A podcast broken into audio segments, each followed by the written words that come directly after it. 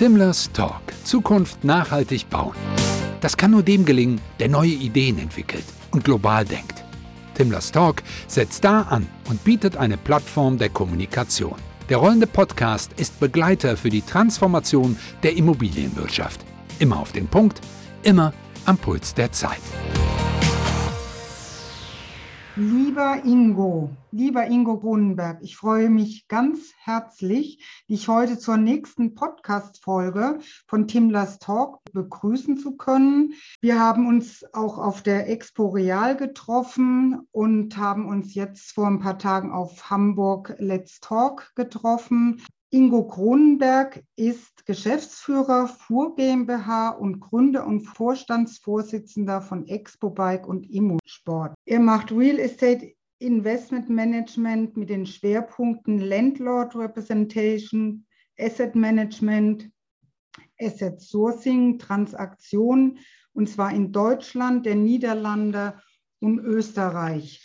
Herzlich willkommen nochmal, lieber Ingo. Dann starten wir gleich mit der ersten Frage. Du unterstützt Investoren bei der Realisierung ihrer Projekte. Wie muss man sich deine Arbeit vorstellen? Ja, hallo Bettina erstmal. Schön, dass ich äh, hier sein kann. Herzlichen Dank für die Einladung. Ja, äh, im Prinzip hast du es gerade schon aufgezählt. Wir sind äh, deutscher Landlord für Family Offices aus dem Ausland, im europäischen Ausland, die in Deutschland in Wohnungsbau investieren und die ihr komplettes Investment über uns abwickeln. Das heißt, wir finden diese Immobilien, wir machen die Transaktion dazu, wir organisieren das äh, Asset Management dazu und wir organisieren auch die Partner, die man braucht, um das Ganze auch zu bewirtschaften.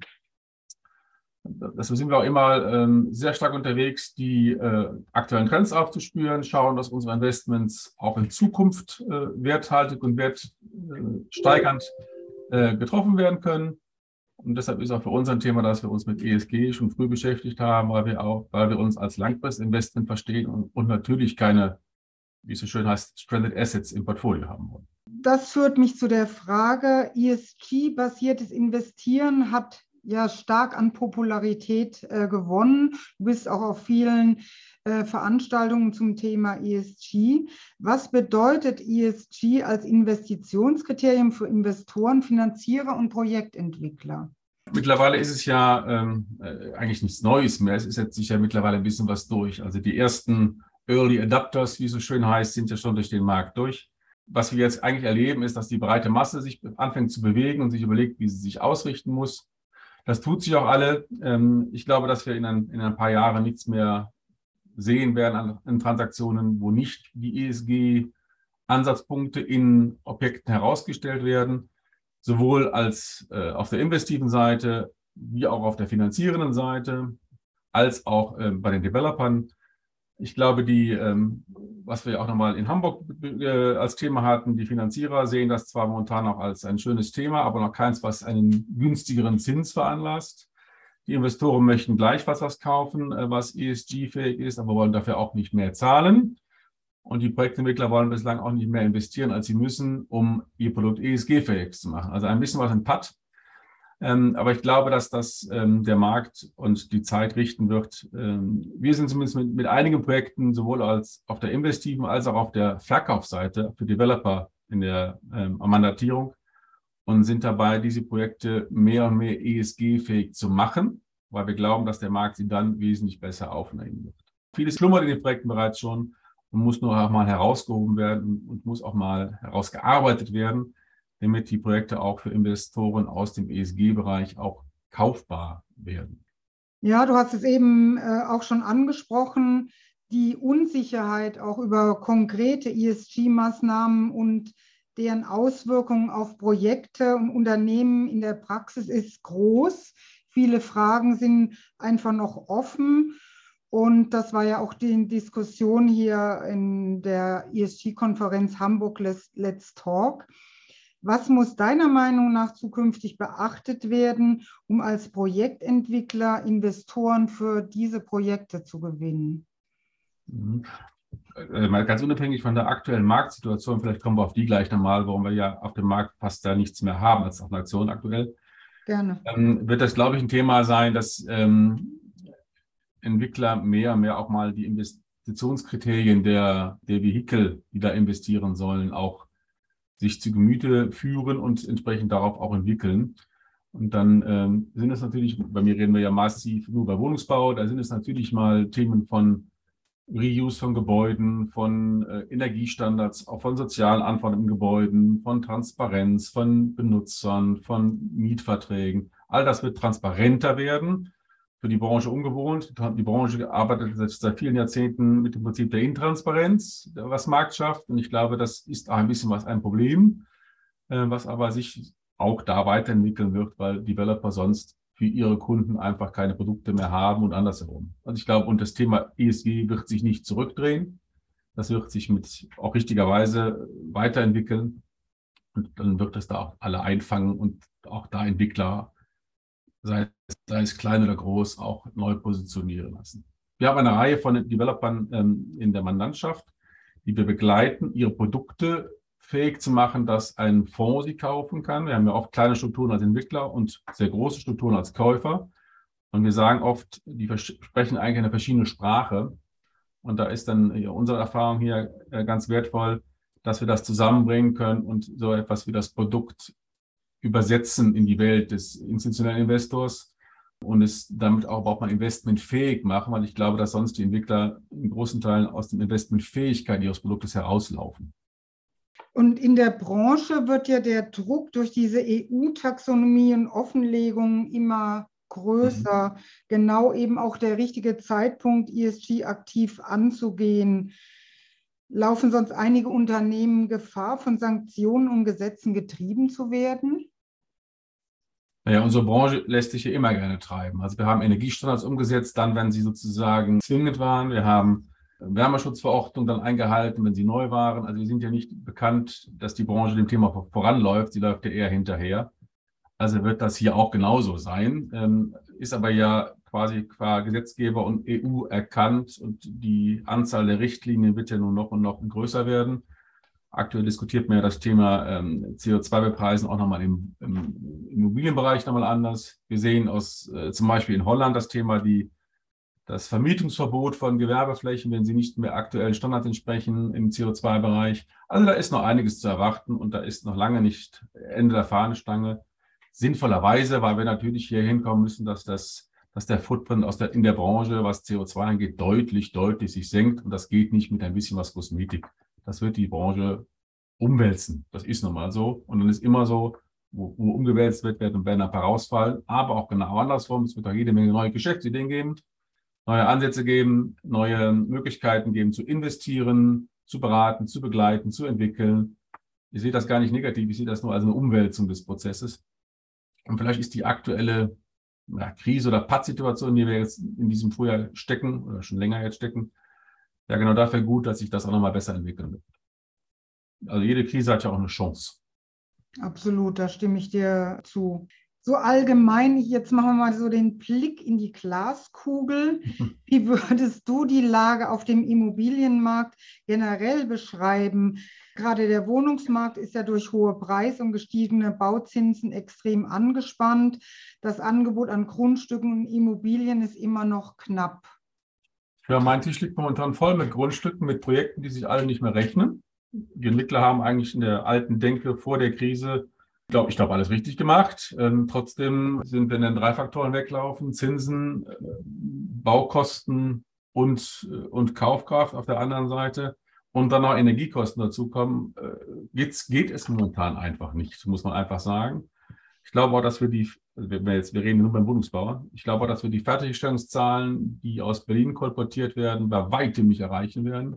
Ich liebe kaum noch jemand, der ein Neubauprojekt beginnen wird die Projekte sind einfach nicht durchführbar, weil es keinen Käufer geben kann für diese Kosten, die daher, die da entstehen und für diese Kosten auch keine Mieter mieten können oder aber auch keine privaten Kunden allein eine Wohnung kaufen können mit den Zinsen, die es aktuell gibt. Und aus diesem Pakt wird man rauskommen müssen und dann wird es auch wieder was passieren. Also momentan würde ich sagen, Grundstücke gibt es, noch viel zu teuer. Bauvolumen gibt es auch wieder auf dem Markt. Das Thema Lieferkette hat sich ein bisschen was entschärft, die Situation, aber auch da viel zu hohe Baukosten aktuell noch immer. Die werden dann nicht wieder ganz runtergehen. äh, weil die Energiepreise weiter hoch bleiben werden und Zinsen steigen aktuell nochmal. Ähm, auch da ist noch nicht Ende erkannt. Es wird also eine schwierige Situation werden und ich glaube, wir werden das Jahr 2024 erleben mit einem, was wir sicherlich mit einem All-Time-Low in der Fertigstellung von, von Wohnungsbauten, weil niemand mehr was anschiebt. Die würden ja auch dann erst nächstes Jahr fertig werden. Momentan erlebe ich nur Projekte, die zu Ende gebaut werden, die zu Ende geplant werden, aber nicht mehr in Bau gehen. Und das gibt dann, das ist ein Fullstop auf voller Bandbreite im Markt was angesichts der Situation, dass wir Wohnungen brauchen, mehr als kontraproduktiv ist. Mhm. Aber außer Aussitzen kann man es momentan nicht, man kann es momentan eigentlich keiner Seite in dem Prozess zumuten, etwas zu tun. Von daher muss man schauen, ähm, was den Markt wieder in Gang bekommen wird. Ich glaube, da haben einige auch auf KfW gehofft und neue Förderprogramme Anfang diesen Jahres, die nun auch nicht kommen in dem Volumina oder in dem Ansatzpunkt, wie die Branche sich die vielleicht erträumt hätte.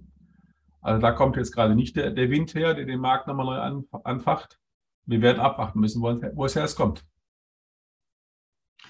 Ja, und spannend auch, ähm, äh, Vonovia hat ja verkündet, sie werden dieses Jahr überhaupt keinen äh, Neubau mehr, mehr starten der Aufschrei, korrigiere mich, war wohl doch nicht so groß in der Branche. Wie, wie siehst du das? Ja, in der Branche der Projektentwickler war der auch schon nicht groß, weil die anderen machen das Gleiche. Die haben es nur nicht so groß äh, so prominent äh, dargestellt. Da hat Benovia auch eine andere Rolle in der Branche. Aber ich kenne so viele Projekte, wo genau das gerade passiert, die einfach liegen, die einfach nicht gehen und die nicht begonnen werden. Also von daher ist Benovia macht das Gleiche wie viele in der Branche. Von daher ist der Aufschrei in der Branche nicht groß. Der Aufschrei in der Politik ist natürlich größer. Aber wenn natürlich jemand als Größter in der Branche mit dem größten Neubauport sagt, ich baue nichts mehr, hat die Politik sofort verstanden, dass da im Volumen nichts passieren wird. Es hat ja, glaube ich, maximal einen Tag oder zwei gedauert, bis die Politik gefordert hat, sich mit 25 plus 1 Prozent bei Vonovia zu beteiligen als Staat. Also wir werden andere Lösungsstrategien erleben ähm, aus der Politik, die vielleicht kommt so etwas zurück, dass der Staat wieder in, in, in Immobilien investiert. Wir werden sehen, wie, aber ähm, das war eine sehr schnelle Reaktion eigentlich aus, aus dem politischen Berlin zu sagen, wir wollen uns daran beteiligen, was meiner Meinung nach so keinen Sinn macht. Aber das zeigt im Prinzip, dass man ähm, erkannt hat, dass was passieren muss. Ende offen, würde ich mal momentan formulieren. Ähm, aber ähm, ich glaube, da haben alle Developer Verständnis für eine, für eine Vonovia, dass da momentan in Volumen gerade nichts passiert. Es geht immer über die einzelnen Maßnahmen, die funktionieren werden.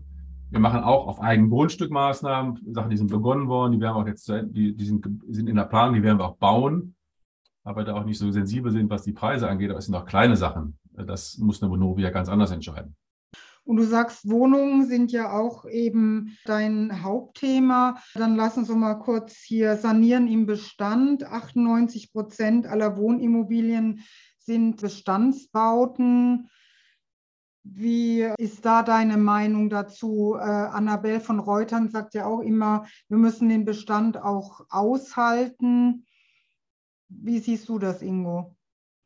Ja, wir, wir sind ja gerade dabei, uns da eigentlich mit einem neuen Produkt in den Markt zu begeben. Wir suchen jetzt gerade bewusst sanierungsfähige Bestände, also eigentlich die, die ähm, Energieklassen G und H, also die, die äh, Worst Performance Buildings, wie es so schön heißt, DPW, ähm, um sie ganz bewusst zu sanieren, ähm, mit einer klaren ESG-Strategie, also sie, sie anzukaufen, sie sanieren, aber nicht sie zu sanieren, wie man die Branche sonst so tut, im Sinne von Luxus und alles ist gemacht, sondern eigentlich mit dem Ziel, dass die Bewohner da wohnen bleiben können und nicht ausziehen müssen.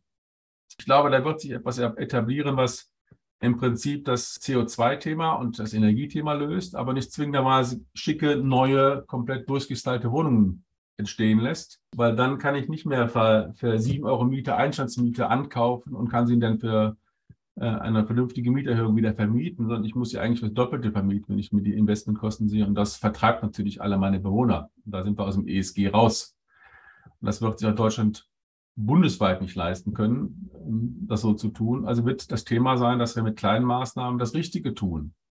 Und das versuchen wir jetzt gerade, dass wir die Gebäude gar nicht komplett durchsanieren, dass wir, sondern dass wir sie CO2 freistellen im Betrieb. Dass wir ähm, eigentlich weg von Effizienz hin zu ähm, CO2-Belastung kommen werden und das Ganze warmmietneutral abbilden. So, und dann haben wir, glaube ich, einen Ansatz gefunden, wie wir viel, viel, viel im CO2-Bereich tun können. Und dafür stellen wir uns gerade auf, da sind wir gerade dabei, die, die Pachten zu definieren und die Objekte zu, an, anzuschauen. Da wird, die, da wird die Reise noch ein bisschen weitergehen. Ich glaube, die Preise werden uns noch ein bisschen helfen in den nächsten Monaten, äh, weil sie noch ein bisschen sinken werden. Aber ich glaube, sowas werden wir sehen und ähm, wir sind dann auch gern dabei, dass wir da ähm, so ein Portfolio aufbauen mit vermeintlich alten Gebäuden, die aber dann im Betrieb CO2-frei sind und dann nicht mehr unter G&H fallen, sondern halt unter äh, aktuellen Kriterien eigentlich äh, als gelöst gelten oder angepackt werden. Ich glaube, da wird sich viel bewegen. Wir werden nicht nur dieses Schwarz-Weiß diskutiert haben, also voll saniert oder gar nicht, sondern wir werden so Zwischenstufen haben, die auch da ein Investmentprodukt für ESG-Investoren sein können. Lieber Ingo, hast du konkrete Forderungen an die äh, Politik? Stichwort Bauvorschriften, Genehmigungsverfahren, Förderprogramme? Ja, dass unser, dass unser Genehmigungsprozess für Projekte ad absurdum geführt wird, ist, glaube ich, allen in der Branche klar. Ist, glaube ich, der Politik auch klar. Ich glaube, wir haben da kein Erkenntnisproblem äh, in der ganzen Republik. Wir haben da ein Umsetzungsproblem. Ähm, ich befürchte aber, dass es nicht so schnell geht. Also wir wollen das alle nicht wirklich. Wir, wir sind zu sehr dabei, dass wir das Alte behalten wollen. Wir wollen die Zöpfe eben nicht abschneiden. Es wird aber nur mit Abschneiden von Zöpfen gehen. Und, und wenn wir sie langsam abschneiden, aber wir müssen sie abschneiden. Ähm, ansonsten werden wir da nichts tun. Ich glaube aber, bis wir das getan haben, äh, haben wir schon den Zeitpunkt erreicht, bis wir dann als Deutschland, als Land klimaneutral werden wollen. Also ich glaube, das wird alles dauern. Wir werden nicht in einem Rauruck Planungszeiten halbieren. Ne, wenn ein Bewerbungsplan in Köln sieben bis zehn Jahre dauert, ähm, zeigt das, die, wie, wie absurd das mittlerweile geworden ist. Und das ist keine Schulzuweisung an die öffentliche Hand, sondern das, das zeigt im Prinzip, wie das ganze System das Thema nicht lösen kann, weil die Zeiträume sind nicht adäquat für das Thema, was gelöst werden soll. Es ist aber so, dass es so lange dauert. Von daher wünsche ich mir da kürzere Zeiten. Ich glaube aber, dass es so einfach nicht gehen wird. Man muss entweder Geld in die Hand nehmen oder man muss selbst aktiv werden. Man muss auch vielleicht mal die eigenen Ziele realisieren. Nun kommen wir ja aus einer eigenkapitalgetriebenen Situation. Wir sind ja oft ganz ohne Finanzierung unterwegs. Wir haben also im Prinzip mal äh, die Bank als potenziellen Partner in der Finanzierung, aber gar nicht mal als Regelpartner, weil wir das sehr langfristig denken für unsere Investoren. Und da sind wir auch schon mal so, dass wir natürlich nicht in das Maximum gehen, sondern dass wir irgendwie auch an den an, klassisch mehr die, die, die Family Office Sicht haben, dass wir das in Generationen denken. Ähm, und dafür das auch dann in einem guten Investment auf etwas sehen, was vielleicht nicht nur dann realisiert wird, wenn der Staat es fordert, sondern weil wir einfach sagen, das wollen wir selber. Und wir werden jetzt Zeiten erleben. Ähm, ich bin ja auch noch in, in Funktion im Beirat und Aufsichtsrat in der Branche unterwegs. Wir werden Zeiten erleben, wo wir ähm, jetzt Eigenkapital starke Partner deutlich mehr eine Rolle spielen. Ähm, das wird ähm, Genossenschaften äh, wieder nach vorne bringen, was, was ich eine gute Idee finde. Das wird auch staatliche, kommunale Themen nochmal nach vorne bringen. Ähm, ich glaube einfach, die, ähm, die jetzt aus Eigenkapital investieren können, wie wir es auch können, werden jetzt eher eine Chance auf dem Markt aktiv zu werden, wie die, die nur den ähm, hochgeleveragten Businessplan realisieren können. Ich glaube, dass ähm, die, die Zeit quasi jetzt für dieses Segment auch mal wiederkommt. Also ich sehe das ganz positiv eigentlich für uns. Ja. Es dauert nur. Es dauert Zeit und es ist nichts von schnell und nichts von direkt. Das ist leider unangenehm für alle Beteiligten. Danke dir, Ingo, soweit erstmal. Und jetzt würde ich doch gerne auch auf das Thema Expo Bike und Immosport kommen. Die Expo Real ist jetzt noch nicht allzu lange vorbei. Also nochmal Gratulation von meiner Seite. Absoluter Rekord, 80 Teilnehmende haben euch äh, Immosport äh, auf der Reise von Hannover nach Nürnberg begleitet. Alle sind heil ans Ziel äh, gebracht worden, denn das Wetter hat euch da schon mitgespielt. Also es gab auch sehr viel Regen. Der zu Gruppenzusammenhalt war einfach spitze, konnte man auch auf LinkedIn verfolgen.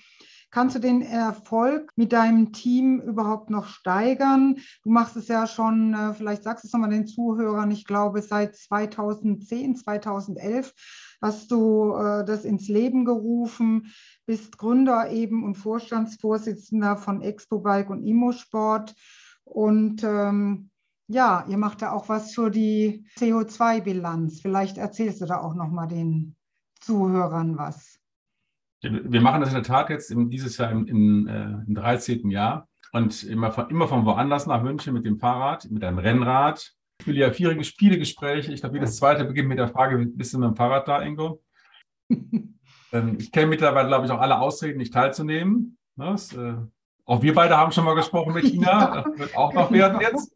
Ja. Ähm, also wir versuchen das immer weiterzuentwickeln, wobei ich nicht die schiere Masse als Thema sehe, die teilnehmen, sondern ich finde eher die Qualität wichtig. Dass die Menschen, die da mitgefahren sind, so ein Gefühl entwickeln können innerhalb der vier oder fünf Tage, wie wir da unterwegs sind, dass sie etwas Besonderes erlebt haben, dass sie so ein Teambuilding-Thema erlebt haben. Und das äh, im Berufsleben, das ist auch eher ungewöhnlich auf diese Art und Weise, wie man das tut. Und die Mitstreitenden und Mitradelnden pflegen dieses Netzwerk auch mittlerweile das ganze Jahr. Dieser Verein macht 100 Events im Jahr. Wenn ich, wenn ich vor Corona, da werden wir jetzt wieder hinkommen. Das zeigt im Prinzip mal, das ist ein ganzjähriges Netzwerk, was da bespielt wird, dessen Höhepunkt diese Tour ist. Nach München zur Messe. Äh, wir aber auch zum Beispiel in Hannover bei der Real Estate Arena vorbeischauen werden dieses Jahr. Wir machen das auf der Polis. Wir sind auf dem Tag der Immobilienwirtschaft in Berlin. Also wir sind schon äh, sehr unterschiedlich was wir neu gemacht haben letztes Jahr mit Begleitung von äh, Dresden Sommer und Einbindung ihrer äh, Kollegen von IPEA, dass wir eine CO2-Bilanz erstellt haben für die Tour und wir vieles da auch nochmal angepackt haben und anders gemacht haben. Vielleicht auch ein Grund, warum das so viele Teilnehmer hatte, weil wir das, äh, weil es natürlich auch mal für alle interessant war, da zu erleben, wie man das denn so machen kann und wie man dann CO2 arm und im Prinzip auch günstiger, als wenn wir alle nach München gereist wären. So haben wir dann auch da ausrechnen lassen. Da in der Tat vier Tonnen eingespart. Für unsere Branche, wir reden ja über hunderttausende Tonnen in dem, was wir tun, nichts. Ne? Die Menge, darum geht es nicht. Es geht darum, dass wir mit so einer Aktion erlebbar machen können, was wir, glaube ich, im Mindset brauchen. Das war unser Treiber, dass wir äh, die Hotels anfragen, wie ist denn Ihr CO2-Footprint pro Bett pro Nacht? Und dann sind wir von Hannover nach München gefahren ähm, und übernachten natürlich mal irgendwo in der Provinz. Und dann fragen mich die Hotels, was wollen Sie von mir wissen? Ne? Da sind wir noch lange nicht in der Breite der Masse. Es gibt die Hotels, ähm, aber es ist gar nicht so einfach, das dann zu bilanzieren. Ähm, ist ja gar nicht so einfach, so viel, so viel Transporter, E-Transporter zu bekommen, die uns zur Verfügung stehen, die dann auch nicht kaputt gehen, die dann auch nicht auf halbem Weg straucheln. Ähm, also, also Themen hat man als Veranstalter dann mal plötzlich, wenn man sich damit beschäftigt. Wir müssen die Mitarbeiter anders ein planen, weil sie vielleicht mal einen Stopover machen müssen, weil die, weil die Flotte geladen werden muss.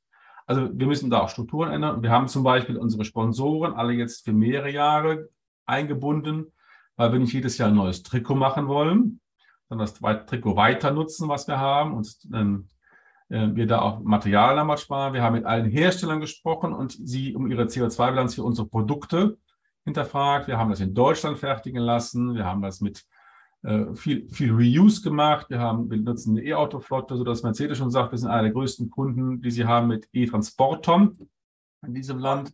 Also mir geht es gar nicht darum, dass wir da so ein, so ein Öko-Vorzeigeprojekt sind. Das ist gar nicht der Antritt, sondern für mich ist der Antritt, wir müssen in der Branche erleben, was das heißt, CO2-arm oder CO2-reduziert. Wir müssen auch transparent machen, was das in Tonnage heißt. Wir haben alle kein Gefühl für diese Einheiten. Wir haben ähm, ob das Projekt jetzt 100.000, also ein neues Wohnbauprojekt mit 100 Wohnungen, ob das jetzt 50.000 Tonnen oder 100.000 Tonnen spart, was ist denn das? Wir können das nicht fühlen. Und da müssen wir hin. Wir müssen das fühlen können morgen. Ähm, wir müssen wissen, dass der einzelne Flug für einen nach, nach Mallorca 800 Kilo kostet. Hin und zurück sind 1,6 Tonnen für eine Person einmal hinher. Wenn ich also ein Projekt mache mit 320 Tonnen gespart, könnten 200 Menschen einmal im Jahr nach Malle fliegen. Das zeigt, ich muss andere Quotienten, ich muss andere Themen haben. Wir wissen alle, was ein Gebäude kostet in Euro pro Quadratmeter, BGF, NGF, Wohnfläche, was auch immer. Wir können diese Einheiten alle durchdeklinieren und haben auch ein Gefühl dafür, ob jetzt 15 Euro in München billig sind oder in Wolfsburg teuer sind. Das wissen wir alles. Aber wie viel CO2-Tonnage wir sparen, das wissen wir nicht. Das können wir zwar nachlesen, aber das fühlen wir nicht. Und das ist das, was wir mit sowas machen wollen, dass wir sensibilisieren was heißt denn das jetzt, wenn wir jetzt mit so einer Truppe, das äh, hat, die, hat die IZ ja so schön getitelt, wenn wir alle, wenn wir das An Anfliegen zum Startort verbieten, also wir nehmen jemanden nicht mit, der mit dem Flieger anreist, ganz einfach, weil er uns die Bilanz verhagelt, so kann ich das ganz klar formulieren, ähm, dann ähm, hat das äh, eine Auswirkung. Ne? Das heißt, im Zweifelsfall muss man am Abend vorher anreisen. Geht auch beim Abend vielleicht ein Geschäftsessen noch mit den, mit den Beteiligten oder in der Stadt in Hannover, wie jetzt auch hier passiert, reisen Menschen mit dem Zug an und ähm, haben dann mal ein Vorgespräch woanders oder gucken sich eine Immobilie an, gucken sich, machen Netzwerk, also haben andere Themen. Es war nicht umsonst Hannover, außer der Stadt und den ähm, tollen Team, das wir auch, auf das wir in Hannover gestoßen sind, an Rennradbegeisterten Menschen, war es auch das Thema, dass Hannover natürlich auch strategisch gut liegt in Deutschland, für alle erreichbar, ohne Flieger. Und da müssen wir dran. Wir müssen da einfach auch mal an die Strukturen dran. Wir müssen auch mal transparent machen, dass es nicht normal ist, äh, intraday von Frankfurt nach München zu fliegen. Da werden wir auch unser Verhalten in der Branche ändern müssen und nicht nur sagen, wir machen tolle Projekte und dann steigt man wieder in den Flieger und ist weg.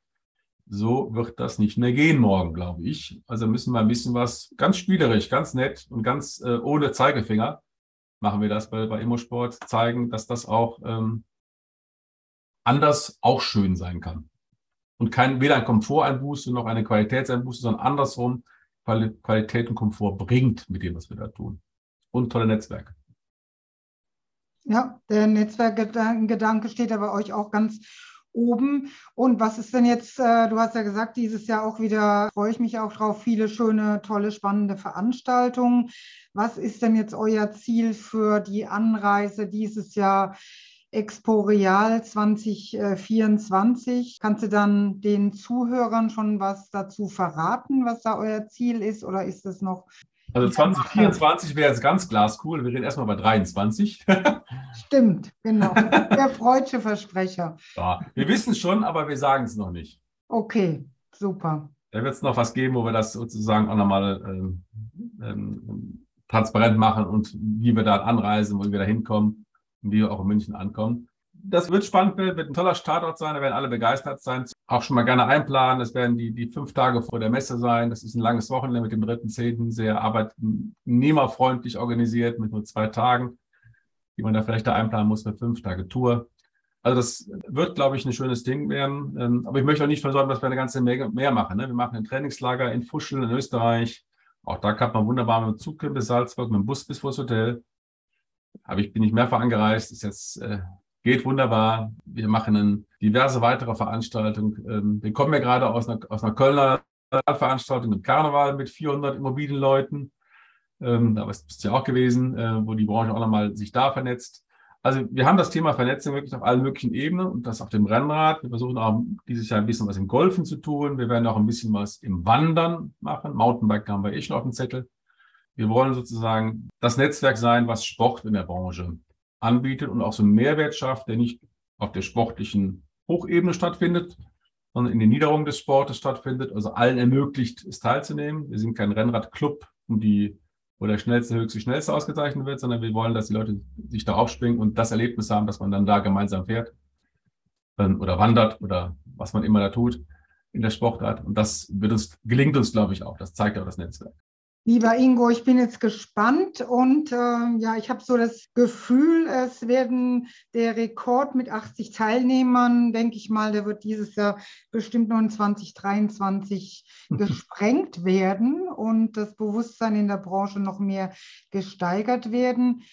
Ja, ich danke dir ganz herzlich für das Gespräch und freue mich, dass wir es jetzt endlich nach, wir sagen gar nicht die Anläufe, geschafft haben und wünsche dir noch einen schönen Tag, lieber Ingo. Ja, danke fürs Gespräch. Herzlichen Dank. Das war Timlers Talk. Zukunft nachhaltig bauen. Alle Folgen gibt's da, wo es Podcast gibt. Den Videocast findet ihr auf YouTube.